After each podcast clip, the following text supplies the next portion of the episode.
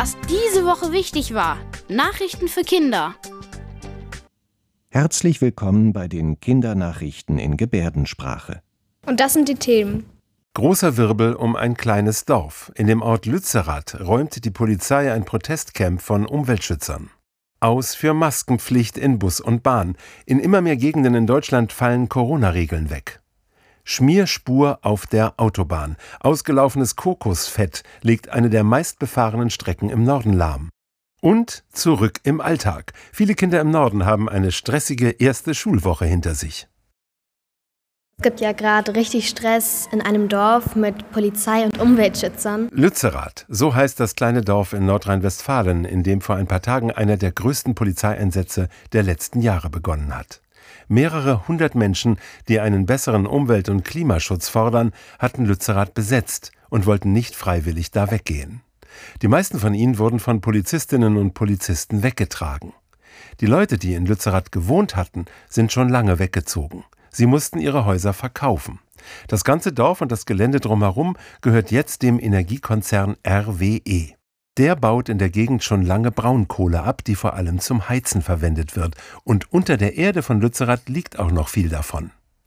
Die Genehmigung zum Abbaggern hat der Konzern RWE schon lange. Gerichte haben bestätigt, dass der Ort für den Abbau der Braunkohle verschwinden darf. Aber Umweltschützer finden das schlimm.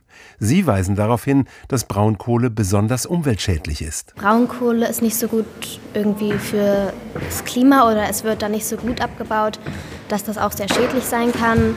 Und das ist wahrscheinlich nicht so gut. Tatsächlich wird beim Verbrennen von Braunkohle noch mehr CO2 freigesetzt als bei der schwarzen Kohle, die man Steinkohle nennt. Deswegen fordern Umweltschützer, den Abbau und das Verbrennen von Braunkohle ganz zu verbieten.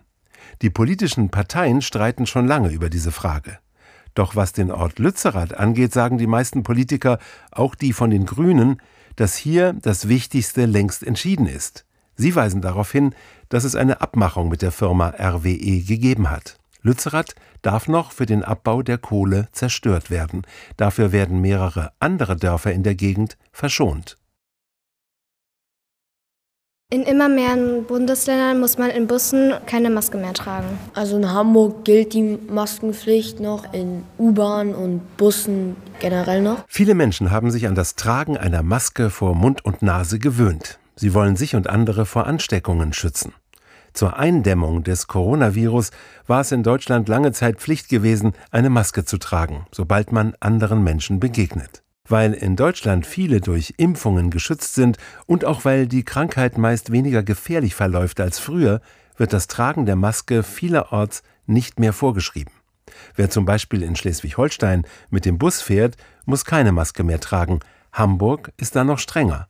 Und das kann schon für Durcheinander sorgen. Also ich finde das auch ein bisschen schwierig, äh, wenn du irgendwie in Hamburg wohnst und es dann gewöhnt bist, äh, Masken zu tragen und du dann irgendwie nach Schleswig-Holstein oder so kommst und dann äh, keine Masken mehr tragen musst. Das wäre ein bisschen ungewohnt. Klar ist jetzt, dass man bald auch auf längeren Zugfahrten keine Maske mehr tragen muss. Anfang Februar fällt diese Pflicht im sogenannten Fernverkehr weg. Ob Maske oder nicht, kann dann jeder für sich selbst entscheiden. Ich habe gehört, dass es da Probleme mit der Autobahn gab, weil ja Öl ausgelaufen ist. Und da müssen halt die Autos eine Umleitung fahren. Auf einer der wichtigsten Autobahnen in Deutschland, der A7 in der Nähe von Göttingen, ging tagelang nichts mehr. Auf einer Länge von mehr als 50 Kilometern waren die Fahrbahnen mit einem klebrigen Ölfilm überzogen. Ein Lastwagen hatte eine große Menge an öligem Kokosfett verloren. So auf einer Autobahn fährt man halt sehr schnell, aber wenn es halt nass ist, dann kannst du halt nicht so schnell fahren, weil es halt eine höhere Gefahr ist, dass man wegrutscht. Jetzt wegen dem Kokosnussöl muss man halt auch schnell eine Umleitung finden. Tatsächlich ging es auf der A7 nicht mehr um schnelles oder langsames Fahren. Das Zeug auf der Fahrbahn war so glitschig, dass die Autobahn komplett gesperrt werden musste. Spezialfirmen rückten an und standen vor der Aufgabe, die ölige Schicht schnell und gründlich zu beseitigen. Würde ich jetzt in so einer Reinigungsfirma arbeiten, würde ich mich erstmal so fragen, wie kriegt man diese Mengen an Kokosfett überhaupt weg? Also, wenn das eh schon schwer abgeht, Wie soll man das dann wegbekommen mit so einem, also ich weiß nicht, gibt es irgendwie sowas wie ein Reinigungsauto oder sowas, obwohl es wahrscheinlich auch selbst damit irgendwie schwer ginge. Tag und Nacht waren Dutzende Helferinnen und Helfer mit dem Saubermachen der Fahrbahnen beschäftigt. Experten fanden heraus, dass die Mischung von heißem Wasser und einem speziellen Lösungsmittel am besten hilft.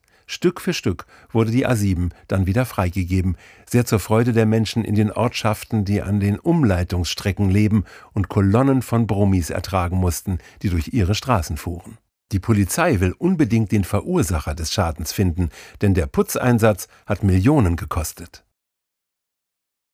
Am Schluss dieser Kindernachrichten grüßen wir alle Schülerinnen und Schüler, für die nach den Weihnachtsferien in dieser Woche der Schulalltag wieder begonnen hat. Wir haben die Schülerinnen und Schüler der Klasse 7c des Hamburger Gymnasiums Eppendorf gefragt, mal ehrlich, wie fandet ihr die Rückkehr ins harte Arbeitsleben? Ich fand es schon sehr stressig. Wieder so um sieben aufstehen und sich dann ganz schnell fertig machen und es ist draußen noch dunkel, ist irgendwie nicht so schön. Wenn ich von der Schule nach Hause komme, bin ich immer noch jetzt sehr kaputt. Möchte eigentlich noch nicht dann gleich wieder Hausaufgaben machen. Also unser Lehrer sagt das halt auch an, dass übernächste Woche die Zeugnisse schon stehen. Und jetzt hat man noch mal ein bisschen mehr Druck irgendwie, dass man sich jetzt noch mal ganz doll anstrengt. In den Ferien konnten wir einfach entspannen, mal uns von der Schule erholen. Also mir ist es auch echt schwer gefallen. Das waren die Kindernachrichten in Gebärdensprache. Bis zum nächsten Mal.